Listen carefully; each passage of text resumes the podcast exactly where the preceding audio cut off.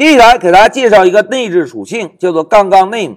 同学们，在我们开发中啊，杠杠 name 这个内置属性的应用场景非常的单一。我们通过这个属性就能够做到，在开发一个模块时，测试模块的代码能够正常的执行。但是，当我们在其他文件中导入这个模块时，原本编写的测试模块的代码就不会执行了。哎，同学们，这种方式是不是刚好可以解决我们上一小节遇到的问题，对吧？那杠杠 name 这个属性中保存的到底是什么内容呢？哎，大家看，杠杠 name 这个属性中啊，本质上保存的只是一个字符串。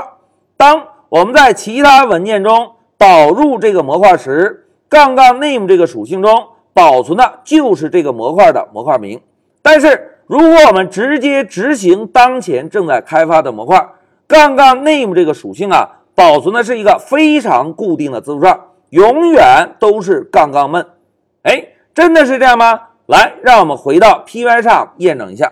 同学们看，这个文件是上一小节小明这个小伙伴开发的模块，对吧？那现在老师啊，把光标放在第八行。我们使用 print 函数，先来输出一下杠杠 name 这个内置属性。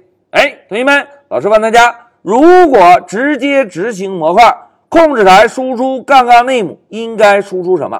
哎，应该输出一个固定的杠杠 m 对吧？来，我们点击右键选择执行。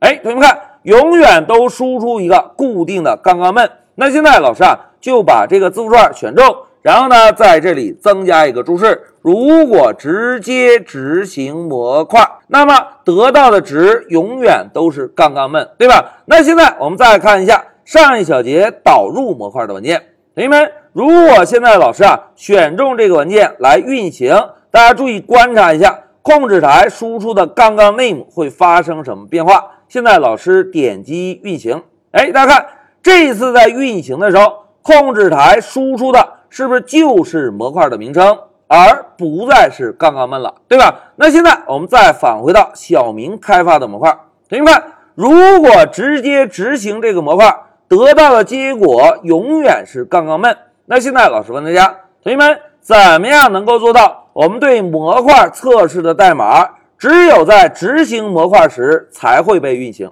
哎，非常好，我们只需要判断一下杠杠 name 这个属性。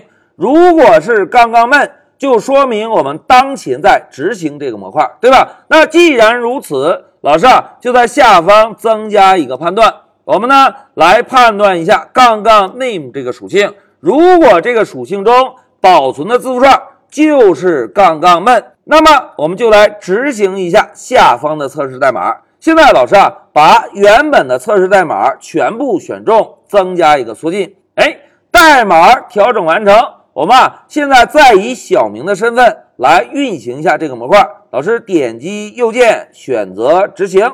哎，同学们看，控制台仍然能够输出杠杠们，并且调用 say hello 这个函数，对吧？那现在我们啊，再把文件切换到导入模块这个文件。老师呢，选中这个文件，然后点击右键，然后运行。哎，同学们看，现在运行控制台输出什么？